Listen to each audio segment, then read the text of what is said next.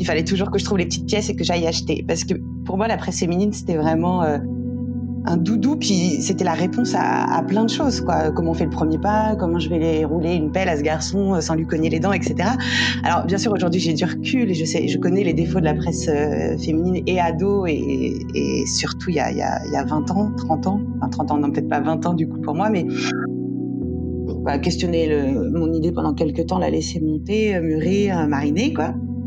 Et ensuite, tu envoies un petit synopsis quoi, à ton éditeur en disant voilà pourquoi il faut parler de ça, euh, voilà ce que je vais raconter dedans, voilà les personnes que je vais interroger, voilà, voilà ce que je veux questionner. Alors que les hommes, non, les hommes, ils se disent, mais c'est l'exemple qu'on donne dans le livre, c'est, je vais quand même pas aller faire une prise de sang, par exemple, pour un dépistage, pour faire l'amour. C'est quoi le rapport entre une piqûre et l'orgasme, en fait? Tu te dis, voilà, la charge sexuelle, qu'est-ce que c'est que cette charge mentale dans l'intimité? Et en fait, euh, je te dis, mais ouais, ça doit toucher certaines femmes. Et tu creuses et en fait, c'est énorme. Et tu te dis, mais.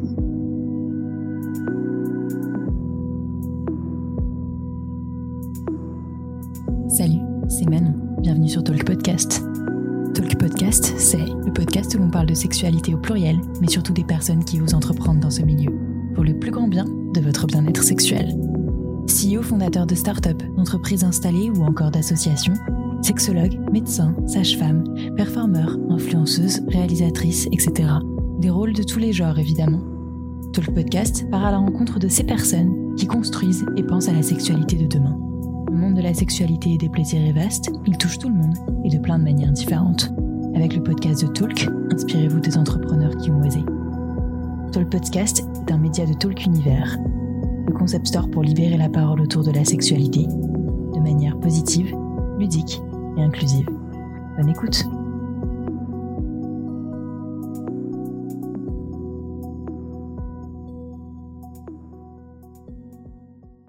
Alors, je suis, euh, je suis Caroline Michel, donc je m'appelle un peu comme tout le monde.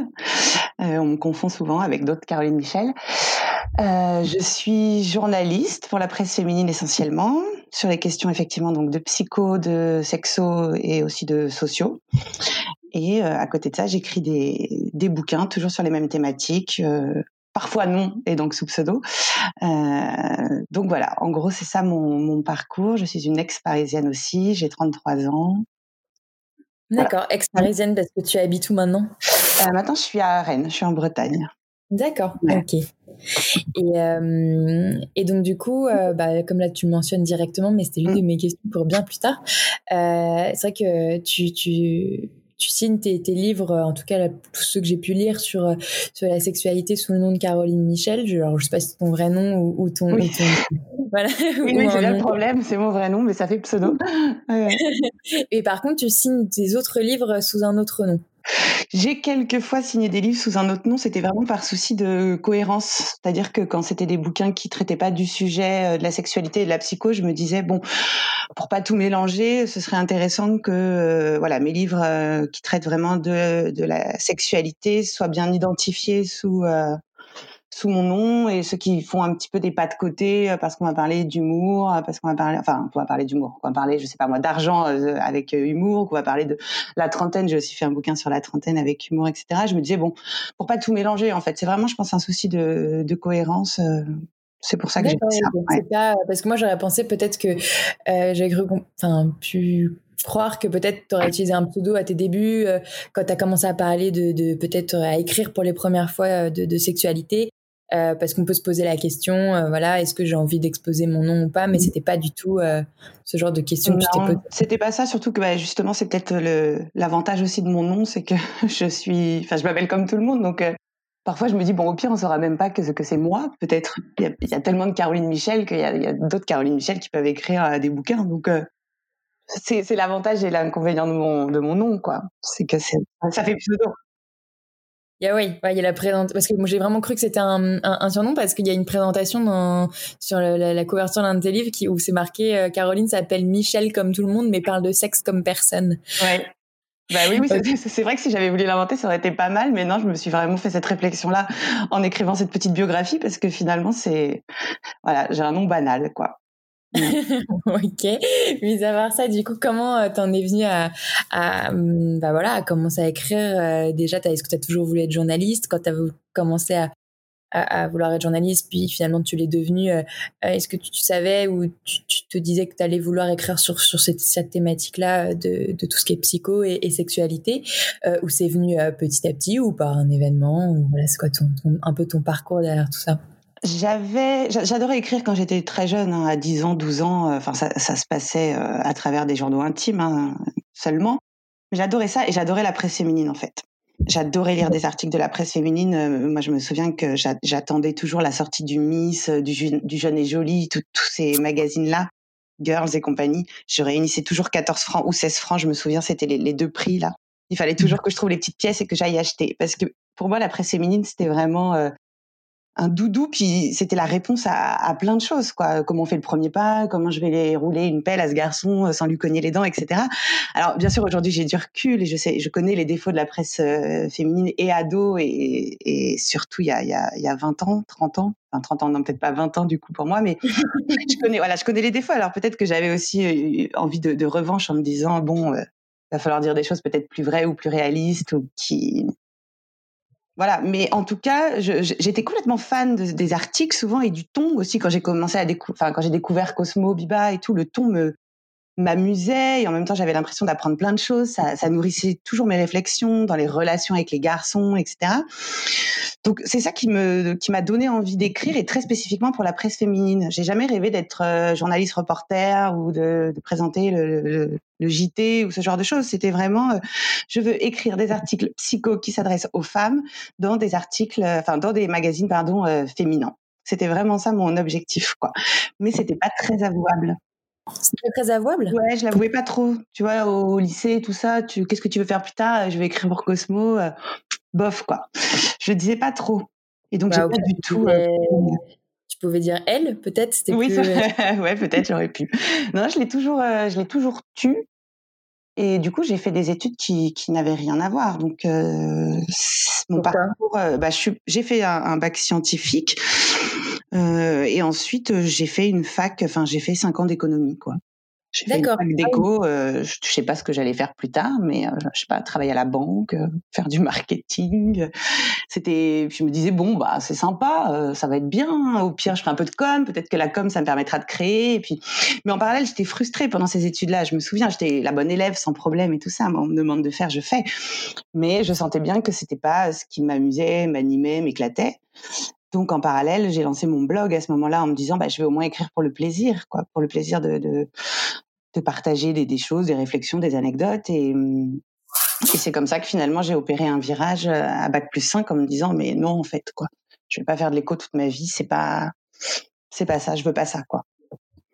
D'accord, ok. Et, euh, et comment euh, tu as réussi à voilà, avoir peut-être tes, premiers articles, tes premières piges euh, dans, dans, dans, des magazines, faire vraiment ce que tu voulais, réaliser ton premier, euh, ton premier rêve. C'est grâce au blog en fait en partie, ouais. Euh, le blog, c'était vraiment une vitrine à l'époque. Et puis, bon, on était dans les années, quoi, je sais pas, 2005, 2010 max.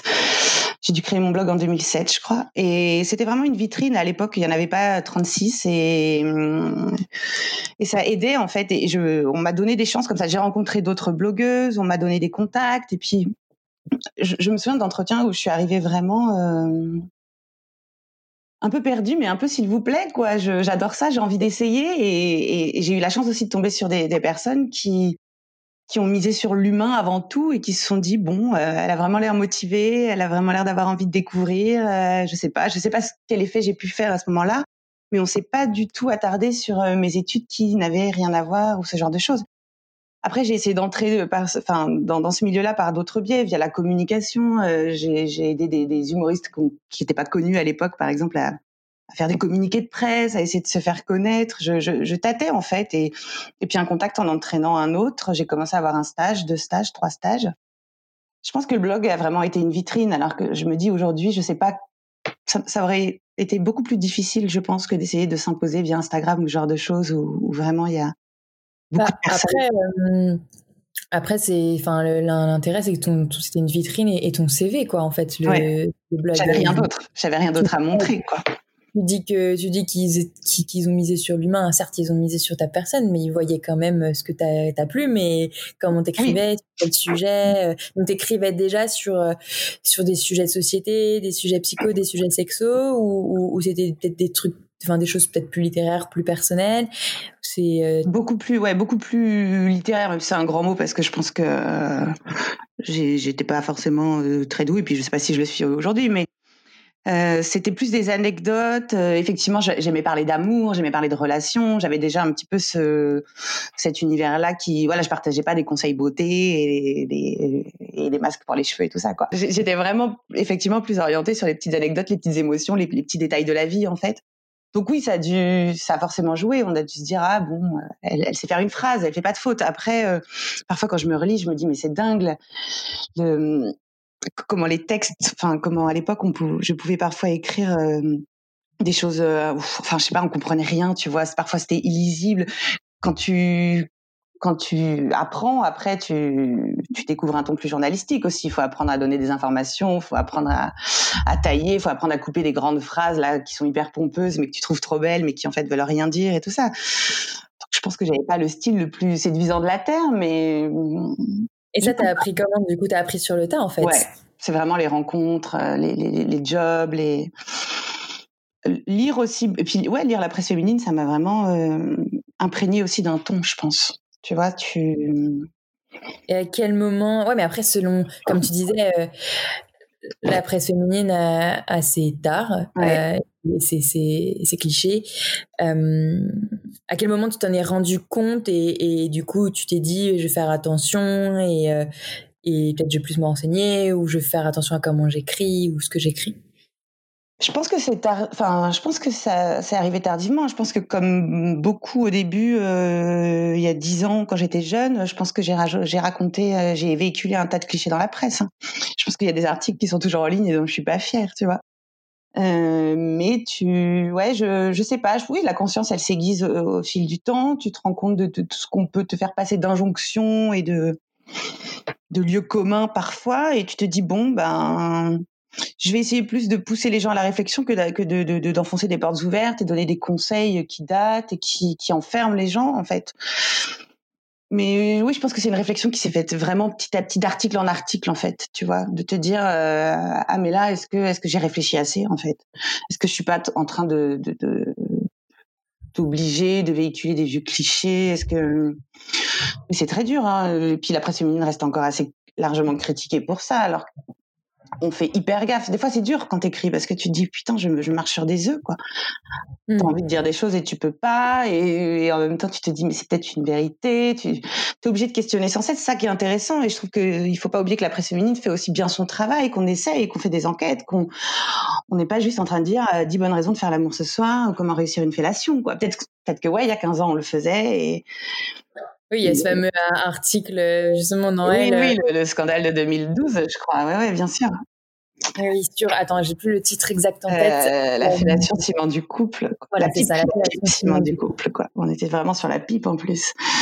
Mais oui, tout ça, ça te fait réfléchir. C'est des, des, voilà, c'est des scandales ou micro-scandales parce que ça, ça débarque aussi dans un microcosme de voilà. Mais t'es es obligé d'en prendre compte en fait et et tu fais attention et puis hum, non, et puis avec l'âge et tout ça, oui, j'ai appris. Je t'apprends sans cesse en fait. Moi, j'apprends encore là en, bossant justement sur le dernier bouquin qui est sorti euh, que j'ai coécrit avec Clémentine Gallo.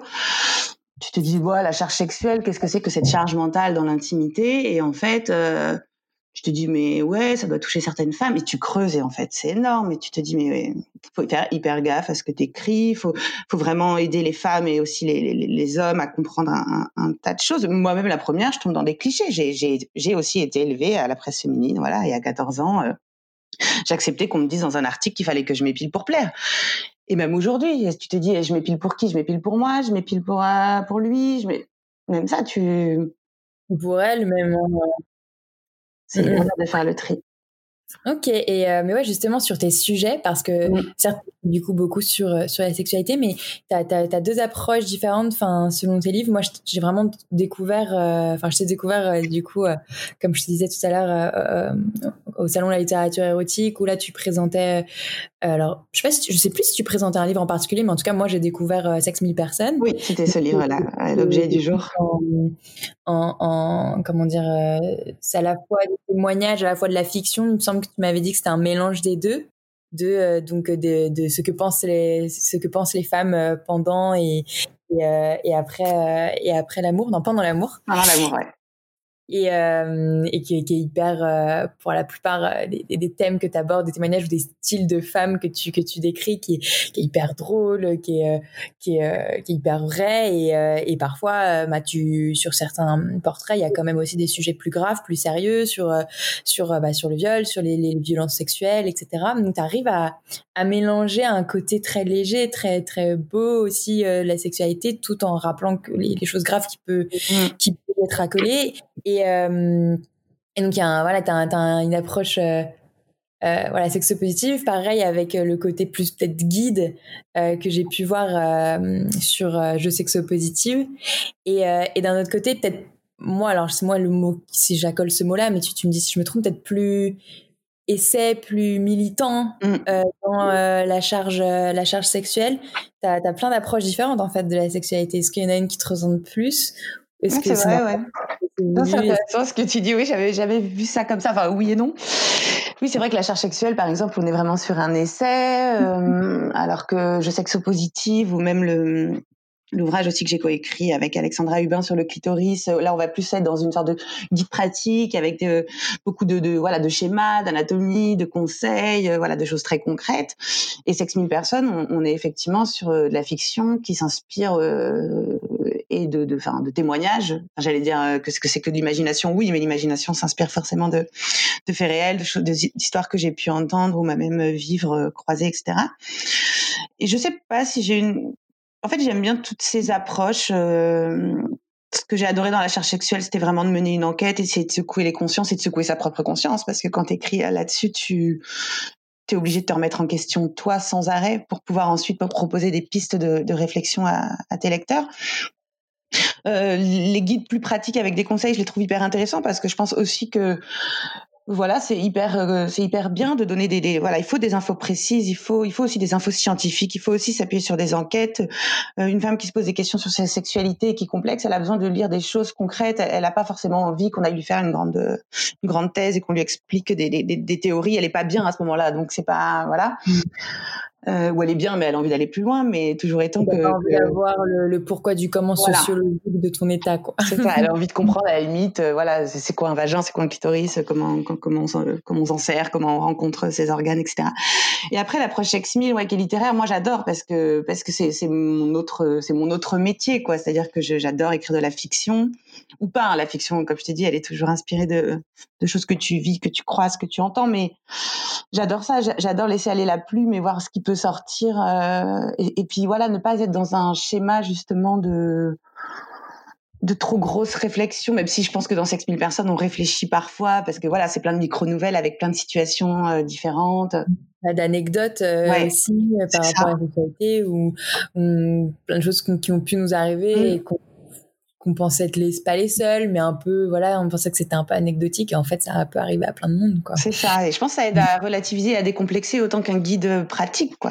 Et moi, ça m'amuse d'inventer des histoires, en fait. Alors que quand j'écris un essai, j'invente pas d'histoire, quoi. Je me confronte à la réalité que j'essaye de décortiquer. ça reste quand même assez inaccessible, hein, de, décortiquer euh, la clé du monde. Je l'ai pas trouvé, hein, mais, euh, dans Sex voilà, c'est beaucoup plus, c'était cool de pouvoir, en fait, avoir ce panel comme ça de, de femmes, d'aller sur euh, des, voilà des choses marrantes, des choses moins marrantes, des sujets plus graves, et puis de se dire qu'il y avait la, le, trait à côté de Anne Boudard qui est, qui est venue illustrer tout ça et compenser. Quand j'essayais de faire un texte drôle, euh, elle, euh, elle faisait parfois un dessin qui l'était moins et vice versa pour pour que toutes les émotions puissent un peu sauter aux yeux. Donc c'est vrai qu'il y a plusieurs approches et les, trois se complètent pas mal en fait. Je me dis, tu vois, plus la presse en fait, qui, qui où on peut être parfois plus dans des articles qui donnent des conseils, dans d'autres qui font plus réfléchir. Mmh. Et euh, juste pour revenir sur Sex Me Person, est-ce que c'était pourquoi c'était important pour toi de, de l'illustrer? Euh, Parce que moi, c'est ça... ouais. Oui, alors d'un point de vue très, euh, on va dire pratique. Enfin, c'est pas c'est pas ça le mot, mais je pense que ça aurait été lourd aussi, peut-être, de lire des il y en a combien? 80, je crois, 80 scènes? Lire 80 scènes successives sans dessin, euh, je pense que les dessins allaient perdre, euh, enfin que les, textes allaient peut-être euh, manquer de charme en fait. Et, quand, le, le, trait d'Anne Boudard, j'adore. Donc pour moi, c'était une évidence quand j'ai commencé à écrire de me dire mais en fait Anne viendrait apporter un truc au, texte de, de, de fou. Quoi. Ça permet de lire entre les lignes. C'est une autre approche, une autre vision. À la limite, peut-être que parfois le texte, on, on ressent rien et que c'est le dessin qui fait tilt. Et parfois, c'est peut-être l'inverse. Ça, ça, a dynamisé en fait, je pense, et ça a donné une autre lecture. Ah oui, non. Ouais, ouais. Mmh. Mais je sais pas, je me dis, est-ce que quand on écrit, on pense forcément à tout de suite illustrer ses propos? Peut-être que c'est l'habitude de la presse qui peut illustrer, non, pas, ouais. qui utilise d'articles, je sais pas. Moi, j'ai pas ce réflexe. Et en plus, Sex je l'avais commencé il y a très longtemps. J'avais écrit trois ou quatre textes en me disant, euh, ah, c'est une bonne idée, puis j'avais laissé tomber, tu vois. Et, euh, quand j'ai ressorti ce truc-là, euh, j'ai pensé à Anne Boudard et, je me suis dit, oui, bonne idée. Mais c'est vrai que quand j'avais comme quand, voilà quand ce projet avait m'était monté au cerveau bien avant, j'avais pas pensé du tout à l'illustrer. C'est pas un réflexe que j'ai. Là, euh, là, ça s'est, ouais, là, ça s'est imposé et je trouve que c'était la bonne euh, formule. Enfin, mmh. le livre sans dessin. Ouais, ouais.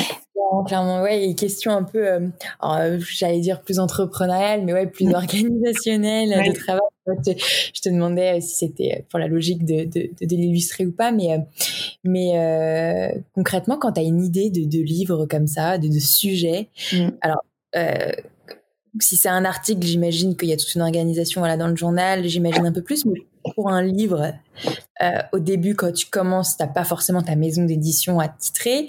Euh, tu, tu, comment ça se passe pour présenter un projet? Enfin, Quand t'en parles, comment?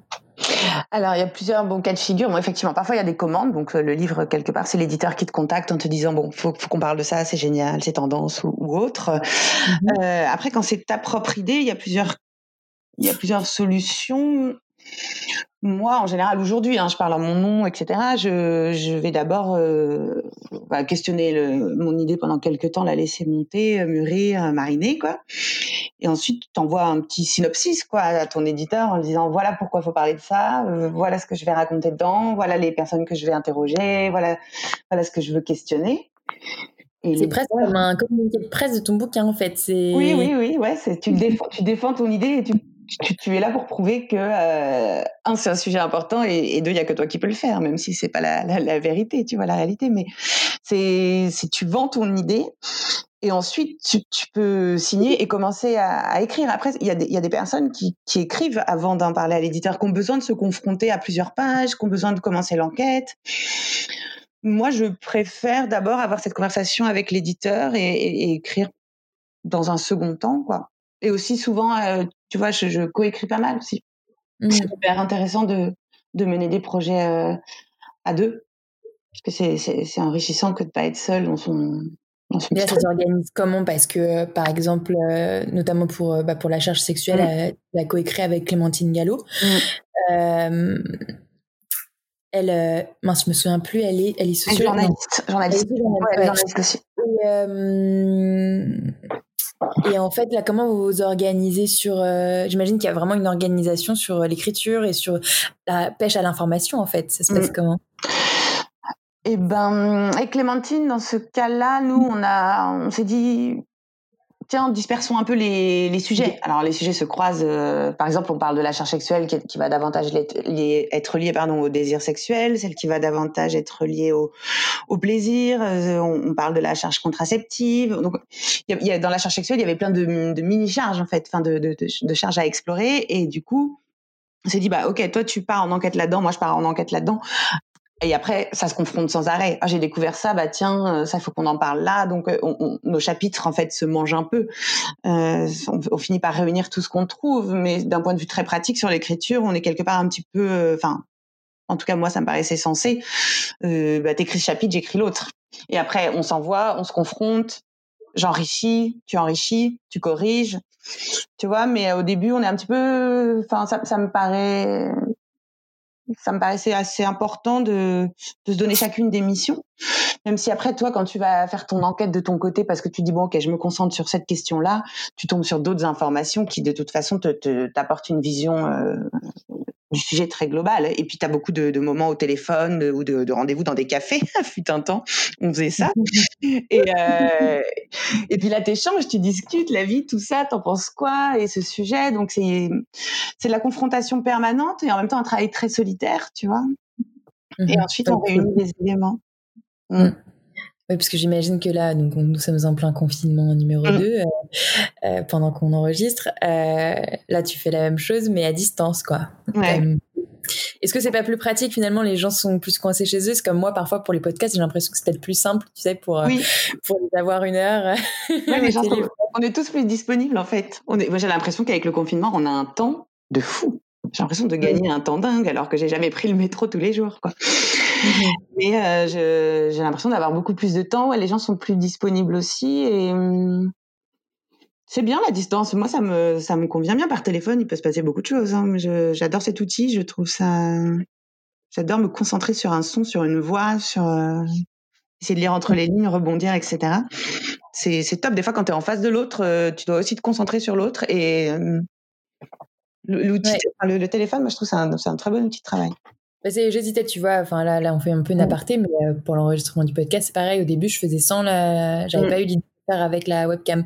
Et, et en fait, euh, bah, parfois, j'avais l'impression de me disperser et, mm et, d'être moins concentré et de fait de voir la personne en face peut-être pas tout le temps parce que je peux regarder mes notes en même mm. temps mais au moins de me rappeler vraiment qu'elle est là physiquement derrière l'écran et ben je, ça m'empêche de me déconcentrer sur quelque chose peut-être ou de partir dans mes pensées sur les prochaines questions tu vois ah oui c'est rigolo moi ça me fait l'inverse quoi si je sais que ouais j'ai plus de mal à me concentrer parce que je dois regarder et écouter et répondre quand je mets une interview téléphonique ouais.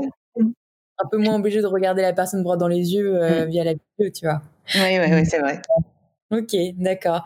Et euh, on a fait une petite aparté, mais euh, donc ouais, c'est soit en gros quand tu as un projet comme ça d'écriture, soit on vient de chercher, c'est une commande que voilà, on sait que tu es à l'aise sur le sujet ou une expertise à apporter, soit c'est toi qui le proposes, donc toi à ta manière, en gros, c'est de, c'est un peu de pitcher ton projet, si je dois parler en Exactement. Mmh. Mais, euh, mais voilà, et de, et de, et auprès de, voilà, auprès d'un éditeur ou de, d'un contact que tu connais. Et, euh, et pour les co-écritures, du coup, là, on parlait de, de, de, de l'organisation. Euh, là, vous êtes un peu divisé par chapitre. Ça veut dire que vous aviez un peu organisé un plan, j'imagine, mmh, oui. Ok. Euh, Comment c'est aussi par contact, c'est par affinité que, que vous, vous mettez à écrire ensemble ou c'est par présentation de la maison d'édition par exemple c'est parce que voilà faut aimer aussi euh... faut choisir avec qui on travaille oui, tu sais pas toujours sur qui tu tombes. Et en fait, ça dépend des, cas de figure. Parfois, c'est des coups de cœur, effectivement. Il y a beaucoup de personnes que j'ai rencontrées, enfin d'experts, parce que je coécris donc souvent aussi avec des experts, donc euh, un sexologue, une sage-femme, etc ces gens-là, tu vois, souvent je les rencontre euh, via mon travail de journaliste, puisque je vais les interviewer dans le cadre d'un papier. Et puis, je sais pas, je vais sentir quelque chose au téléphone qui va me plaire. Et, six mois plus tard, deux ans plus tard, euh, si j'ai un, projet sur euh, de livres là-dessus, je peux très bien penser du coup à, les recontacter. Donc parfois, je suis j'ai déjà débarqué avec quelqu'un dans une maison d'édition, c'est-à-dire tu arrives, ton duo est déjà formé, ensemble on a déjà discuté de l'idée. Parfois c'est différent, c'est voilà, j'ai une idée un peu toute seule, où l'éditeur a une idée, puis on se dit bon, il faut associer euh, à cette idée euh, un expert. C'est important souvent d'avoir aussi une caution comme ça d'expert sur un bouquin. Et euh, là, on va aller chercher la, la bonne personne. Donc effectivement, faut, faut le sentir, faut, faut discuter en amont. Comme pour chouchouter votre vagin avec Patrick. ouais, alors Patrick, je le connaissais avant, donc je sentais qu'il fallait qu'on fasse quelque chose tous les deux. C'était vraiment une super collaboration. D'accord. Parfois, c'est plus la, la, recherche. Oui, il faut trouver la bonne personne, quoi, parfois. Ouais. Ok, ok, ouais, comme en sous projet quoi. Est-ce mmh. qu'il y, a des, enfin, je sais pas si tu peux en parler précisément, mais est-ce qu'il y a des projets qui sont mal passés ou qui ont été avortés pour euh, euh, parfois euh, une incompatibilité finalement d'idées ou même de manière de travailler comme dans n'importe quelle association finalement alors projet avorté, je crois pas que ça, je crois pas, mais oui, tu as des as des collaborations plus fluides que d'autres, de toute évidence. Alors sur sur les idées, rarement. du moins quand on n'est pas d'accord, ça, ça génère la discussion et ça c'est cool. Et, je pense que ça fait des meilleurs livres. Euh, après, ça arrive que dans le fonctionnement, euh, voilà, parfois ça, ça peut buter entre celui qui est trop, euh, trop stressé, qui écrit trop vite, et, celui, et l'autre, il a pas le temps de suivre, ou l'inverse. ah, ben non, toi, tu fais tout au dernier moment. Ah, bah oui, mais moi, je voulais prendre de l'avance. ça, tu vois, ça peut, ça peut créer des décalages. Toi, t'es comment, du coup? Moi, je suis très bonne élève, très consciencieuse. Je prends ah beaucoup d'avance, euh, je travaille très tôt le matin. Euh. Tu sais, je me fais souvent la réflexion que mon travail, c'est perpétuellement des devoirs. Quoi. Moi, j'ai que des devoirs tout le temps. Je dois rendre un article, c'est comme rendre une dissertation. Des devoirs dans le sens positif, alors, pour toi Oui, dans le sens positif. Oui, j'aimais l'école et du coup, je me dis, bon, bah, j'ai continué là-dedans et puis je continue de voir ça comme des devoirs. Tu vois, je me dis, ah ben voilà, alors cette semaine, je dois rendre trois rédactions. C'est un peu ça. Est-ce que j'ai trouvé le sujet? Est-ce que j'ai trouvé l'angle? Est-ce que j'ai est -ce que pas fait de faute? Est-ce que j'ai avoir une bonne note quoi? Qu'est-ce qu'on va me dire à la fin La bonne note, du coup la bonne note, c'est quoi? Bah, La bonne note, c'est moi qui veux, que je me la donne d'abord. Quoi. Je sens quand mon, papier est bon et quand mon papier est moins bon. Parfois, tu, tu le sais, ces choses-là. Tu sais que tu peux faire mieux, mais que tu n'as pas le temps. Ou que là, tu as tout donné, que c'est génial. Est-ce que c'est pas aussi euh, du coup le, retour euh, des, de que ce soit ton éditeur, mais surtout aussi de tes lecteurs, lectrices, euh, euh, des papiers dans, dans, la presse qui parlent de ton livre. C'est euh, parfois, est-ce qu'on ne reconnaît pas plus ton travail que tu ne le reconnais toi-même, tu vois?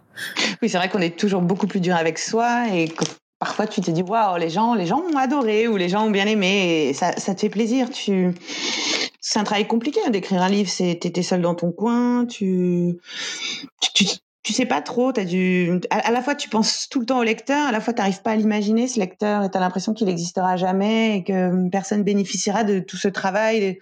Et toi, tu as cogité toutes les nuits sous la douche, tu as été marcher, tu as été en colère, tu as pleuré, tu as rigolé, tu t'es trouvé super, tu t'es trouvé trop nul. Mais tu as l'impression que derrière, il y aura personne, tu sais pas trop pourquoi tu vis tout ça en fait.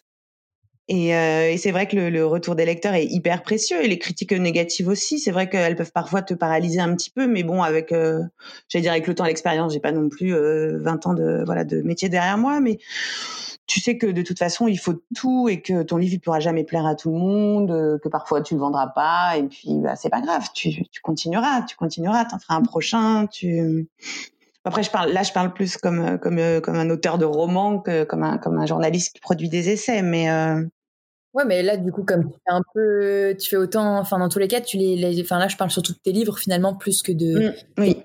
J'ai plutôt lu euh, tes livres, mais euh, parce que, bah, par exemple, euh, la charge sexuelle, c'est, enfin, en tout cas, moi, j'en ai vu beaucoup d'échos. Mmh dans, la presse, sur Insta, sur euh, sur Twitter euh, pour le peu que je m'y suis mise pour l'instant, euh, je, je, l'ai vu, tu vois. Ça on a, on a beaucoup entendu parler peut-être parce que si je, suis de plus en plus dans des groupes un peu féministes aussi qui, en parlaient beaucoup, quoi. Parce que parce que finalement cette cette définition justement, je voulais, je voulais qu'on en reparle parce que là on a parlé sans le redéfinir et je suis pas sûre que ce soit clair pour tout le monde et moi je l'ai un peu revu en, en lisant ton livre. tu vois la différence entre la charge mentale, la charge émotionnelle et, la charge sexuelle, euh, je suis pas sûre que ce soit clair pour tout le monde. Est-ce que tu penses que tu serais capable de nous, le, résumer un peu en, quelques mots ou euh, hyper simplement ou pas? Oui, carrément. Alors là, en fait, c'est mathématique. Quoi. On peut faire une sorte d'addition pour clarifier. On va dire que la charge sexuelle, c'est l'addition de la charge mentale et de la charge émotionnelle dans que l'on met, que l'on place dans l'intimité. Donc la charge mentale, c'est le fait d'avoir toujours des choses en tête à, gérer, une to-do list en fait permanente euh, sur le sur le feu, voilà. Qu'on attribue beaucoup aux femmes, mais qui finalement n'est pas forcément genrée. Enfin, elle pourrait, être, un homme peut avoir une charge mentale au travail ou euh, même à la maison. Mmh. Ok, d'accord. on a tous des, des, des pensées incessantes. Euh, alors, sur la gestion du foyer, effectivement, ça incombe généralement aux femmes, mais y a, enfin, moi, mon mec a plus de charge mentale que moi, j'en suis persuadée. tu vois, donc, euh, donc euh, la charge mentale, voilà, ça va être cette liste, cette tout doux de il faut que je pense à ça, il faut que je fasse ça, etc. La charge émotionnelle, c'est plutôt le, le, fait de toujours être dans le souci de l'autre. C'est-à-dire mmh. qu'on est chargé émotionnellement d'être dans cette espèce d'empathie. Euh, est-ce qu'il va bien Est-ce qu'il a bien mangé Est-ce que voilà. Donc quand on prend ces deux éléments, donc ces deux charges en fait, et qu'on les transpose dans la sexualité, on découvre que souvent, et c'est souvent aussi donc euh, aux femmes que ça revient, que, que la, la, sexualité parfois s'anticipe, se gère, s'organise, euh, et d'un point de vue plus émotionnel, du coup, et souvent, euh, on est souvent dans le, le soin de l'autre, le est-ce qu'il a bien aimé? Est-ce que j'ai bien fait l'amour? Est-ce que je lui ai apporté ce qu'il voulait? Est-ce que mon désir répondait au sien? Est-ce qu'il a pris son pied? Est-ce qu'il a joui? Etc. Donc voilà, la charge sexuelle, c'est vraiment la charge mentale plus la charge émotionnelle. version sexe en fait, tout simplement. Ok. Et ça, euh, évidemment, du coup, euh, à la lecture de ton livre, et puis même la plupart, euh, sans doute, c'est, c'est, c'est vrai que c'est surtout les femmes qui le, qui le, qui le et qui le ressentent, pardon et qui, qui l'ont sur les épaules. mais quand tu as écrit ce livre, il s'adresse, il s'adresse à tout le monde ou tu penses que finalement c'est plus des femmes qui l'ont lu parce qu'elles se sentent plus concernées? Ouais, alors je pense que plus de femmes l'ont lu. Euh, après, on s'adresse effectivement, enfin, on parle déjà, j'ai oublié de clarifier, mais de couples hétérosexuels. Euh, après, je sais que les femmes, et, enfin les gens que, voilà, mes, proches qui, ont essayé de le faire lire à leur à leurs compagnons. Et euh, c'est rigolo parce que j'ai trouvé aussi que chez les hommes, quand j'en parle avec eux, euh, ils sont assez, euh, enfin, soit ils sont pas du tout perméables, enfin vraiment genre mais n'importe quoi, euh, comment ça, vous avez une charge, n'importe quoi, n'importe quoi. Ou d'un autre côté, ils sont à fond sur la question, mais vraiment au taquet quoi. C'est-à-dire qu'ils se sont déjà renseignés sur sur c'est un exemple hein, mais sur la charge sur la charge sur la contraception masculine ils sont très soucieux justement de comment leur partenaire se sent au lit ils veulent vraiment qu'elle ne ressente aucun poids aucune obligations, euh, ils sont hyper, enfin ils sont vraiment soucieux de communiquer dans leur couple, etc. J'ai jamais, j'ai pas trouvé d'homme euh, entre deux, tu vois, qui ah oui, enfin qui, s'intéresserait à la question euh, et qui aurait une petite curiosité pour venir justement soulager sa compagne ou se dire mais attends, il y a un déséquilibre dans mon couple ou non, soit je trouve des mecs qui sont hyper fermés au sujet, soit qui sont très très très très ouverts, mais il y a personne au milieu quoi. Ouais, quelqu'un qui serait par exemple au courant, qui voudrait peut-être faire quelque chose pour changer les choses, mais qui ne le fait pas. Ouais, ouais, oui. À la limite, euh, on pourrait avoir des, des, mecs un peu conscients, mais non, c'est ouais. Enfin, je sais pas pourquoi je te, je te dis ça d'ailleurs, c'est pas vraiment la, réponse à la question, mais c'est intéressant aussi. Mais c'est que du coup, bah, c'est peut-être eux qui pourraient ou devraient entre guillemets s'intéresser et lire le livre. Mm. Parce que les autres euh, sont trop fermés pour le lire et l'autre partie est déjà peut-être assez renseignée. Bon, ça a l'air oui, mais voilà. Ok, d'accord. Et euh, parce qu'en fait, euh, il y a une phrase, euh, il y a plein de choses qui, m'ont vraiment intéressé dans ce livre évidemment, mais il y a, une chose que j'ai vraiment notée parce qu'il m'a, qui m'a aussi euh, questionné par rapport à moi ce que je fais, bah, par exemple avec ma boîte ou même le podcast, tu vois, Talk Univers. c'était sur la charge sexuelle, il y avait Irène Jonas qui démontre que les nouveaux manuels de conseils conjugaux qui peuplent le librairie invite d'abord les femmes à agir pour un couple et une sexualité épanouissante. Espérons que ce livre-ci échappe à cet écueil. Mm. Euh, et, euh, et, en fait, comme quoi, on, on c'est vrai que la plupart des, des, des livres d'épanouissement personnel et, et, et épanouissement euh, au bien-être sexuel, on a l'impression, je suis quasiment sûre pour la plupart, qui s'adressent aux femmes. Tu vois parce que euh, et parce que on, on, surtout ces derniers temps, il y a une révolution aussi, euh, une autre révolution féministe, une révolution euh, féministe ou pas du plaisir en fait, une révolution sexuelle et qui vient des femmes. Et bon comme souvent d'ailleurs, mais du coup, enfin, ok, c'est les plus réceptives, mais c'est pas pour autant que les hommes n'ont pas besoin justement d'informations, d'informations et comment on fait en fait pour euh, pour s'adresser à eux et euh, certes on a envie d'avoir l'audience et d'être écouté et de partager nos idées nos informations mais si on n'en parle qu'entre nous qu'entre femmes au bout d'un moment euh, ben on aura tout cette charge sur nous quoi enfin tu vois oui. vertueux vicieux enfin je sais pas comment le dire ouais, mais... ouais. Non, mais c'est vrai que les, hum, en fait, ça, ça, ça, tient des représentations. En fait, on part du principe que les femmes sont dans l'émotion sont dans la réflexion, euh, dans l'intuition, etc.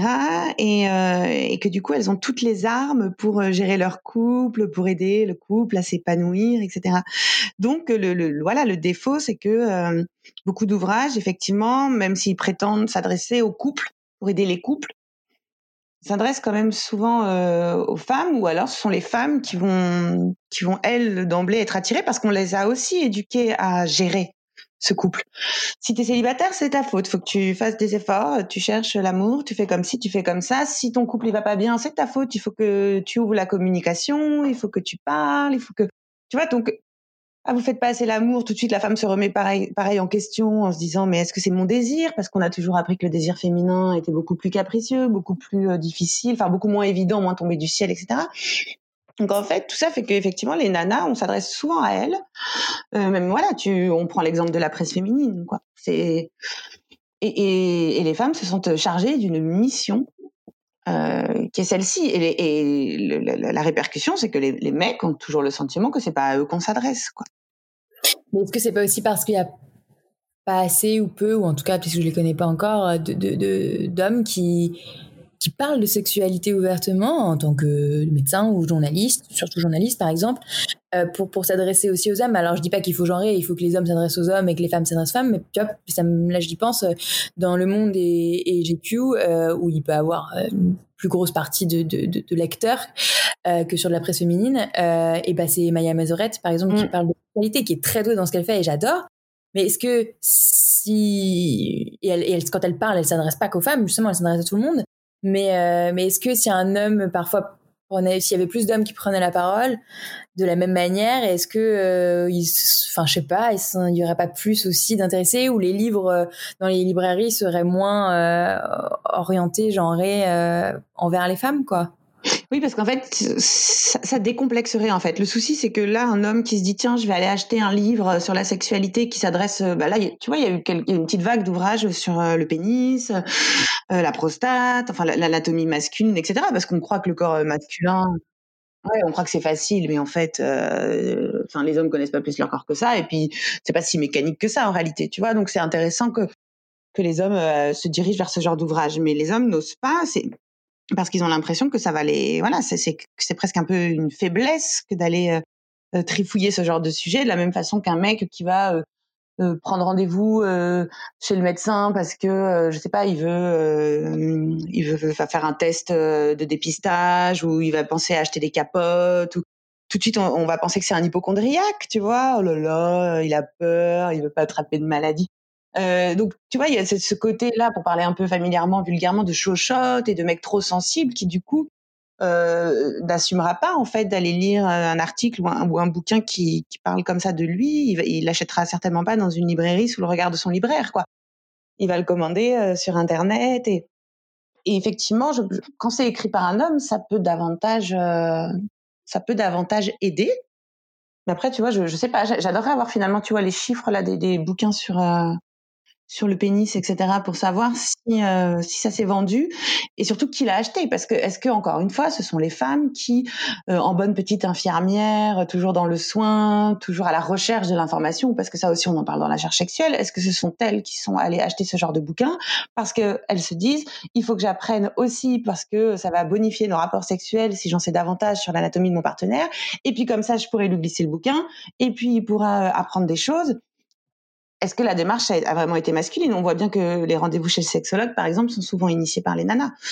Donc, euh... ouais, qu'elles soient encore prescriptrices, quoi. Ouais, exactement. comme elles, comme elles le sont là, du coup, euh, enfin, ça, ça faisait écho euh, Mm. Euh, où vous disiez que du coup les femmes étaient encore très prescriptrices de la de, de, de la capote, euh, du préservatif. Euh, moi, ce qui m'avait étonné, c'est dans la manière dont vous présentez, c'est que je, savais que les femmes pouvaient l'être, tu vois, mais qu'en fait, à la lecture du livre, je me suis rendu compte que ouais, en fait, les pubs pouvaient être à destination d'un peu tout le monde pour la, pour la ou plus pour les hommes pour pour la capote, mais qu'elles avaient cette orientation, euh, c'est un objet de plaisir, quoi, mm. et, euh, et, plus de protection euh, santé, euh, contraception et, et, surtout et, IST. Et alors que et que les comment dire les campagnes de prévention pour la pour la capote, donc faites par le gouvernement, là étaient en mode santé, mais à destination des femmes. Et euh, c'est ça que j'ai vraiment compris en lisant votre livre à la fin. Je me suis dit, mais en fait, c'est vrai, quoi. Enfin, mm. il y a deux manières de s'adresser différentes. Quand on s'adresse aux hommes, c'est en mode plaisir. Quand on s'adresse aux femmes, c'est en mode santé, responsabilité. Et, et du coup, bah, on devient les prescriptrices. Mais, et moi, je, tu vois, d'un point de vue hyper marketing, quand tu montes une boîte dans la sexualité, là, tu vois, tu, on, on, vend des produits sur ce sujet-là, on a envie de s'informer et tout. C'est vrai que je me suis dit, mais en fait, c'est vrai que c'est plus facile de m'adresser aux femmes, mais elles, elles vont en parler dans leur couple, elles vont en parler à leur, euh, à leur entourage euh, masculin, euh, pote ou famille, mais mais en faisant ça, en fait, je contribue à. Oui, c'est bien. il y a le point de vue business et le point de vue politique. Genre, moi, je, ça me dérange, en fait. Mm. Et je sais pas comment faire. C'est vrai parce que en fait, tu vois, les femmes ont toujours été habituées aussi à associer la santé à la sexualité. Quoi. Dès les rendez-vous chez le gynécologue, tu comprends que qu'avoir une vie sexuelle passe aussi par euh, par un check-up de ton corps, par une prise de la pilule, enfin dans cette norme contraceptive hein, qu'on t'impose, ce parcours contraceptif qui qui démarre souvent par la, pilule. Alors que les hommes, non, les hommes, ils se disent, mais c'est l'exemple qu'on donne dans le livre, c'est, mais je vais quand même pas aller faire une prise de sang, par exemple, pour un dépistage, pour faire l'amour. C'est quoi le rapport entre une piqûre et l'orgasme, en fait? Tu vois, c'est, vraiment chez eux de, de, mondes complètement différents. Donc, euh, et, le problème, c'est que ces, ces représentations-là font que, voilà, on s'adresse, du coup, comme tu dis, différemment aux hommes et aux femmes en entretenant, du coup, euh, ces visions qui, qui persistent et qui, qui, sont franchement très ancrées euh, chez, chez tout le monde. Quoi. Les hommes, c'est le sexe, c'est le plaisir. Les femmes, c'est euh, c'est aussi de la gestion. Euh... mais même en ce moment, en tout cas par exemple sur Instagram. Bon après, est-ce que c'est parce que les femmes sont plus utilisatrices d'Instagram que les hommes? Je suis pas, je suis complètement sûre de ça, mais il y a quand même plus de comptes sur la sexualité qui s'adressent directement aux femmes ou qui mettent mm. ouvertement, tu vois, fait par les femmes pour les femmes euh, que, euh, que, que pour tout le monde, quoi, ou que euh, les hommes pour les hommes, tu vois. Et, et, c'est un truc qui me dérange. Pour moi, la sexualité, elle touche tout le monde, peu importe ton orientation sexuelle, tes pratiques, tes, tes idées, voilà. Enfin, c'est, on devrait tous savoir comment est fait l'un ou l'autre, quoi. Moi, en tant que femme, ou, et, et moi, en tant que femme, sur l'homme, j'ai envie de savoir comment il est fait, quoi. Mais du coup, je comprends pas pourquoi, même en tant que sur Instagram, on parle de plaisir, mais on s'adresse quand même qu'aux femmes. Ouais, on se dit, oh, si on fait un truc sur les hommes, ils vont pas venir nous suivre parce que ils vont partir du principe que de toute façon, ils en ont pas besoin et qu'ils connaissent aussi leur corps. Mm. Mais tu vois, dans ce que tu dis, moi, ça m'évoque aussi qu'on parle de, de, femme à femme, et surtout, je trouve qu'on parfois, on parle quand même dans un petit microcosme, mais entre nous, quoi. Enfin, j'en sais rien en réalité. Hein, je te dis ça comme ça, mm. mais je me demande à quel point euh, on touche des gens. Et je me dis, mais est-ce qu'on serait pas dans notre petit délire là? Euh, est-ce qu'on a on est on impacte loin? Est-ce que est-ce qu'on est entendu loin? Est-ce que euh, tu vois les petits débats là sur Insta qui naissent et tout, je me j'ai l'impression qu'on est dans notre petit microcosme parfois. Pareil. Ouais. je, je, sais pas. C'est un truc ultra euh, urbain, d'une génération, d'un certain parisien. voilà, bien sûr, ouais. Très parisien, très très ouais, très grande ville, très tu vois, et ça, des fois, ça m'effraie. Et c'est là où je, je, me dis que la presse féminine joue encore son rôle, tu vois. Parce ah, que, mmh. notamment la, la, presse print, quoi, qui, euh, ne, ne, qui, qui, qui aujourd'hui euh, parle de tous ces sujets-là. Enfin, tu vois, euh, ça a quand même vachement évolué. Donc, on n'est pas du tout sur des gros clichés d'il y a 20 ans. Et ça permet, je pense aussi, d'atteindre une certaine population qui n'est pas sur Instagram et Twitter et compagnie, et qui continue d'aller au kiosque euh, chercher son Cosmo et son Biba, quoi. et je trouve ça. Des euh, générations, euh, que ce soit jeunes ou âgées, mais qui, qui continuent à. Mmh. ouais. Est-ce qu'il y a besoin, non, ma question serait plutôt, est-ce que tu penses qu'il y a besoin de nouveaux formats, de nouveaux magazines, tu vois, qui traitent peut-être que de ça, ou comme on a un, tu vois, on a un lui, l'expérience c'est pas elle, tu vois. Mmh. Oui. Je sais pas si on a besoin d'un nouveau format. Moi, je ce que je trouve important, c'est qu'on ait des nouvelles voix, en fait, des nouvelles journalistes, des, tu vois, c'est ça qui est, qui est, hyper cool, c'est de voir aussi bah, que les noms se renouvellent, que qu'on a des nanas qui portent des messages forts, qui sont hyper féministes. Il y a des journalistes hyper féministes dans la presse qui justement, euh, bah, viennent en fait montrer que c'est pas parce qu'on est sur du Cosmo ou du Biba qu'on est sur euh, l'époque en fait, et que euh, et que la femme est objectifiée, etc. Non, en fait, on est sur des pensées euh, donc euh, c'est ça qui est hyper important. C'est pas forcément renouveler les formules, c'est pas, c'est euh, c'est qu'il y a toujours constamment des nouvelles voix et des nanas qui, qui font leur boulot quoi, qui vont enquêter, qui, qui, posent des infos. C'est ça l'important, je pense. Ok, d'accord. Est-ce que euh, tu as déjà rencontré ouais, des, des obstacles, des des, des, des, des, des vrais conflits euh, d'idées. Là, tout à l'heure, on, parlait de, dans le travail de l'écriture d'un livre, mais là, ce serait plus, euh, même en tant que toi, autrice euh, seule, par rapport à un article ou par rapport à toi seule face à, la publication d'un livre. ouais, des, ce qu'on dirait, on appellerait ça aujourd'hui des haters, que ce soit dans la presse écrite dans, ou, en ligne. Euh, j'ai rencontré ce genre de conflits. Non, je pense que le non, je me suis juste déjà pris comme beaucoup des commentaires euh, désagréables euh, qui viennent te dire que tu es une grosse cruche et que tu rien compris et que tu enfonces des clichés. T'as plus le droit au second degré aussi parfois dans tes papiers. Tu peux plus faire une bonne blague euh, tout de suite. Euh, si t'as envie de, de, de rigoler d'un cliché, tu peux plus quoi. Tu peux plus rigoler d'un cliché entre les hommes et les femmes. Tu peux plus faire ce genre de truc, tu vois. Okay, parce que ce serait considéré comme, c'est tout de suite vu comme sexiste. Ouais, exactement. Alors bon, euh, chacun son humour et j'entends, tu vois, mais pff, moi je trouve que tu, des fois tu peux te marrer un peu justement parce que tu es en train de remettre les, les points sur les i et de, de développer une pensée. Donc non, je pense à part quelques commentaires, mais j'ai pas. En fait, je j'ai aucune mémoire de ces trucs-là parce que sur le coup, ça peut me rendre malade, mais malade. Genre, je jette l'ordi par la fenêtre, je change de métier, j'en ai marre. Et le lendemain, j'oublie, je pense, par un souci de me protéger et de continuer. Et je, je sais que oui, j'ai déjà eu des grosses colères. Mais t'as oublié. J'ai déjà été vexée. Ouais, je crois que j'ai oublié. J'aimerais vraiment te retrouver une anecdote. Parce que ça, ça m'est arrivé hein, de, de, me prendre des, ouais, des commentaires ou des tweets ou des trucs comme ça, tu vois. Oui, parce que ouais, je pensais à Twitter, ça peut être violent. je, mm. je découvre à peine, mais euh, ok.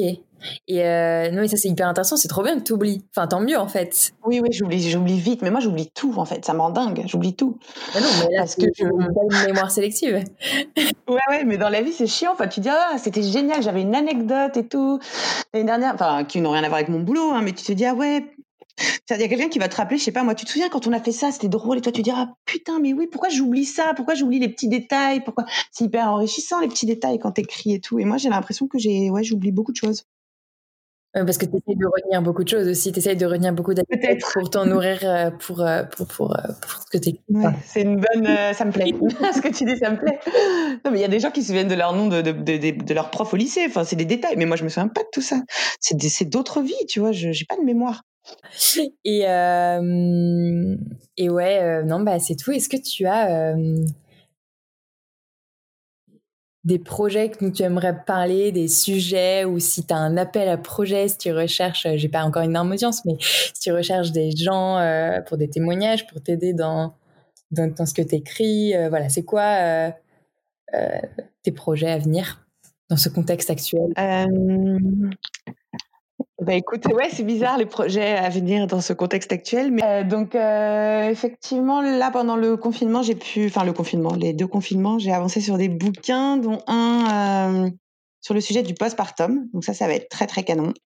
Et, tu vois, avec une vision, bah, justement, avec beaucoup de conseils, parce que les infos manquent cruellement concernant cette période donc qui suit l'accouchement mais aussi avec une vision un petit peu un petit peu plus sociaux on va dire et euh, parce que euh, on se souvient en début d'année du hashtag mon passpartum ouais. etc qui a été vachement euh, circulé sur les, parle avec, les réseaux. ouais, avec Macha s'explique justement qui a été des, oui. des, des, ouais, très, collances, ouais, collanceuse, j'allais dire c'est pas français mais ouais donc euh, ce livre va être et puis bah, Macha est évidemment cité dans l'ouvrage donc ça ça va être euh, ça c'est très cool j'ai bossé là-dessus j'ai terminé un roman aussi et je suis en plein démarchage pour, euh, bah, pour trouver l'éditeur de rêve pour ce roman. Okay. Ah, donc, donc, là, euh, du coup, tu as fait l'exercice inverse. Tu as écrit voilà. avant de trouver. Euh... Oui. Ouais, okay. c'est ça. En me disant, bon, bah, je connais quelques éditeurs avec qui j'enverrai. Mais là, ouais, j'ai fait l'exercice inverse. Sur un roman, c'est, c'est différent souvent parce que tu peux signer sur projet. Hein. Il y a plein d'auteurs aujourd'hui qui signent sur projet, c'est-à-dire qu'ils signent juste parce qu'ils disent à leur éditeur, écoute, moi, là, euh, je vais parler de ça, ça, ça, et je vais l'écrire, euh, voilà. Et là, l'éditeur, il a confiance. Euh, L'auteur, ça fait voilà, il a déjà prouvé euh, qu'il savait écrire des bouquins et qu'il faisait ça bien et que donc tu peux signer sur projet, mais euh, tu peux aussi te dire, je vais d'abord avancer dans mon coin et et, à, et débarquer avec euh, quelque chose quoi, ou au moins 30 pages. Parfois, tu peux débarquer aussi avec 30 pages. Mmh. Mais il faut connaître l'éditeur. Quand tu le connais pas, c'est mieux d'arriver avec un manuscrit terminé. D'accord. Effectivement. Ok. Bah, ça peut être voilà. D'accord. Et euh, qu'est-ce que je veux dire? Euh, Oui, euh, rapidement, parce que là, tu mentionnes le sujet, mon postpartum. C'est vrai que j'ai quand même oublié de, de, commencer mes questions comme ça aussi par rapport à, à, au sujet que tu abordes. Mais parce que c'est vrai que ça fait partie des livres que j'ai pas encore lu, que tu as écrit. tu as commencé, il me semble, c'est le premier livre que tu as écrit, c'était du coup 89 mois. Ça? Premier roman, ça c'est mon premier roman. Ouais. Et, ouais. euh, et donc, euh, c'est pas, c'était pas le premier livre que tu avais écrit. Oui, il y a eu des guides pratiques avant et 89 mois était le premier roman, oui, tout à fait. Et euh, donc le premier c'était, pardon? Le premier, ça s'appelait euh, La drague et moi. C'était un petit cahier pratique pour apprendre à draguer. Okay, ouais. Premier livre.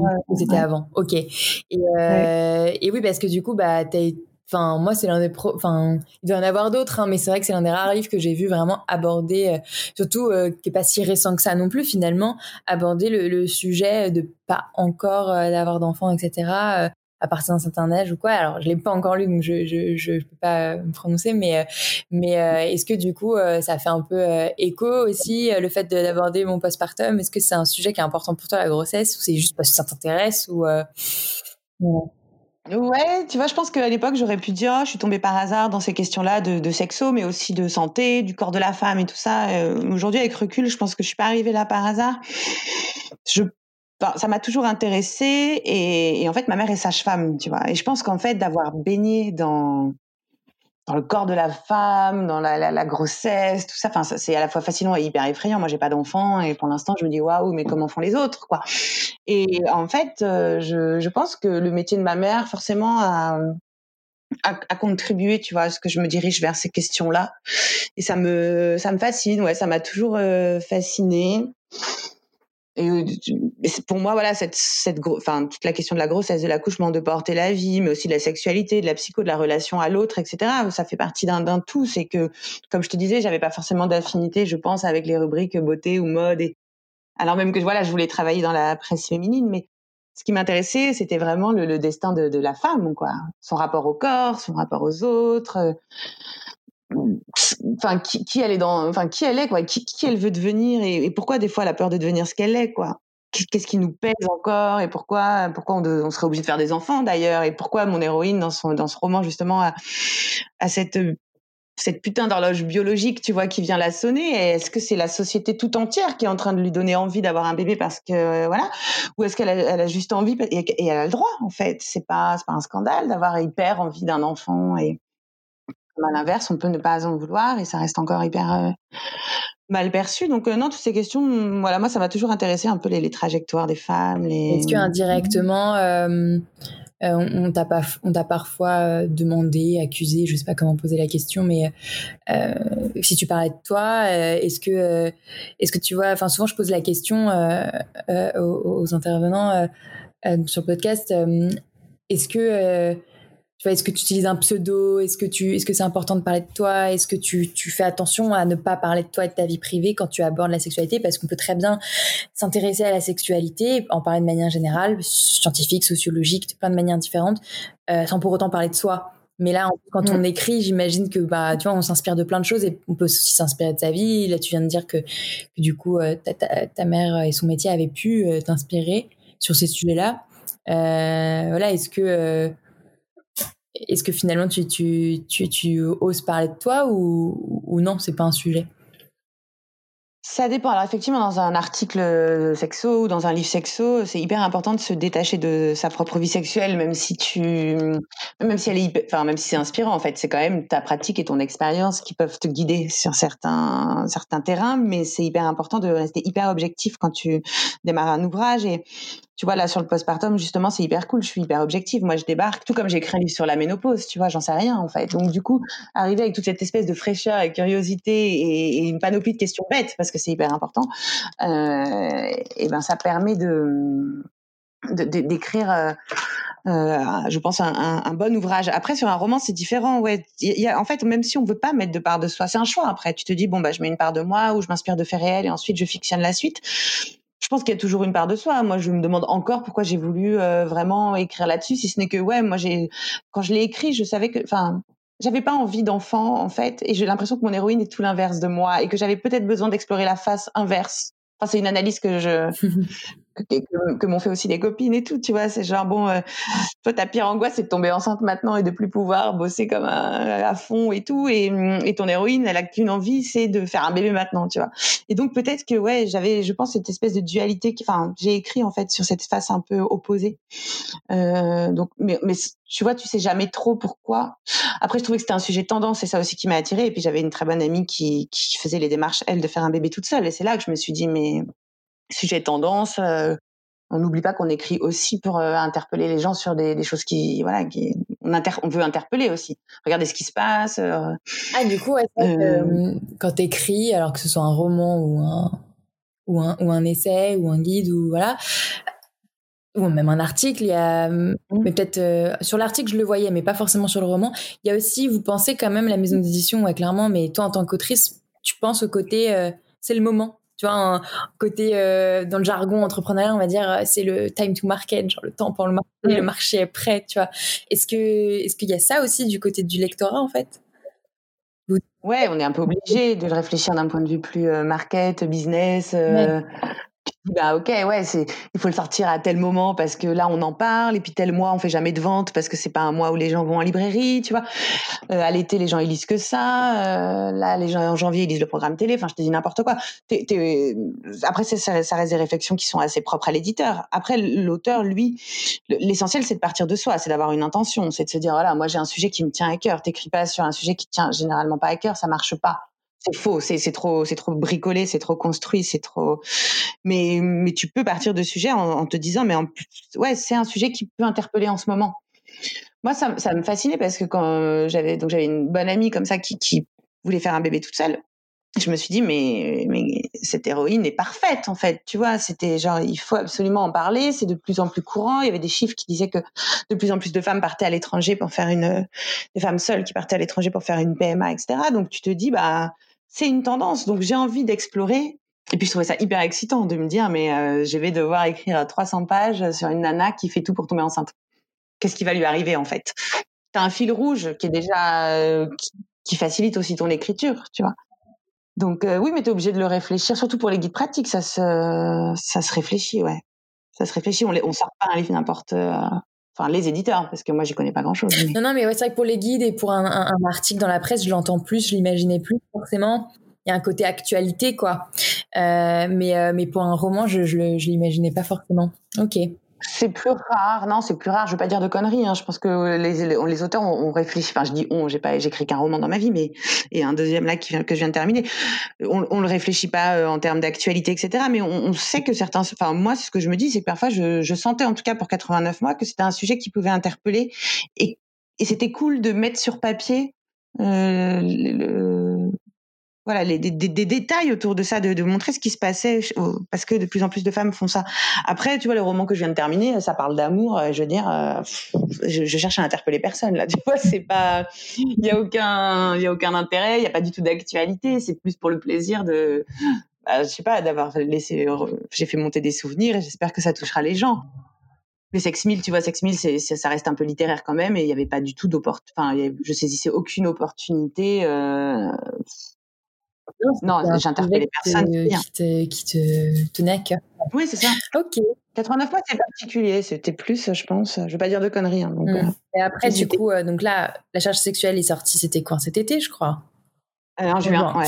En juin. Et, et donc là, tu pars, donc normalement, on verra si on peut en parler sur, sur le mmh. postpartum et les charges qui, qui en découlent aussi, quoi.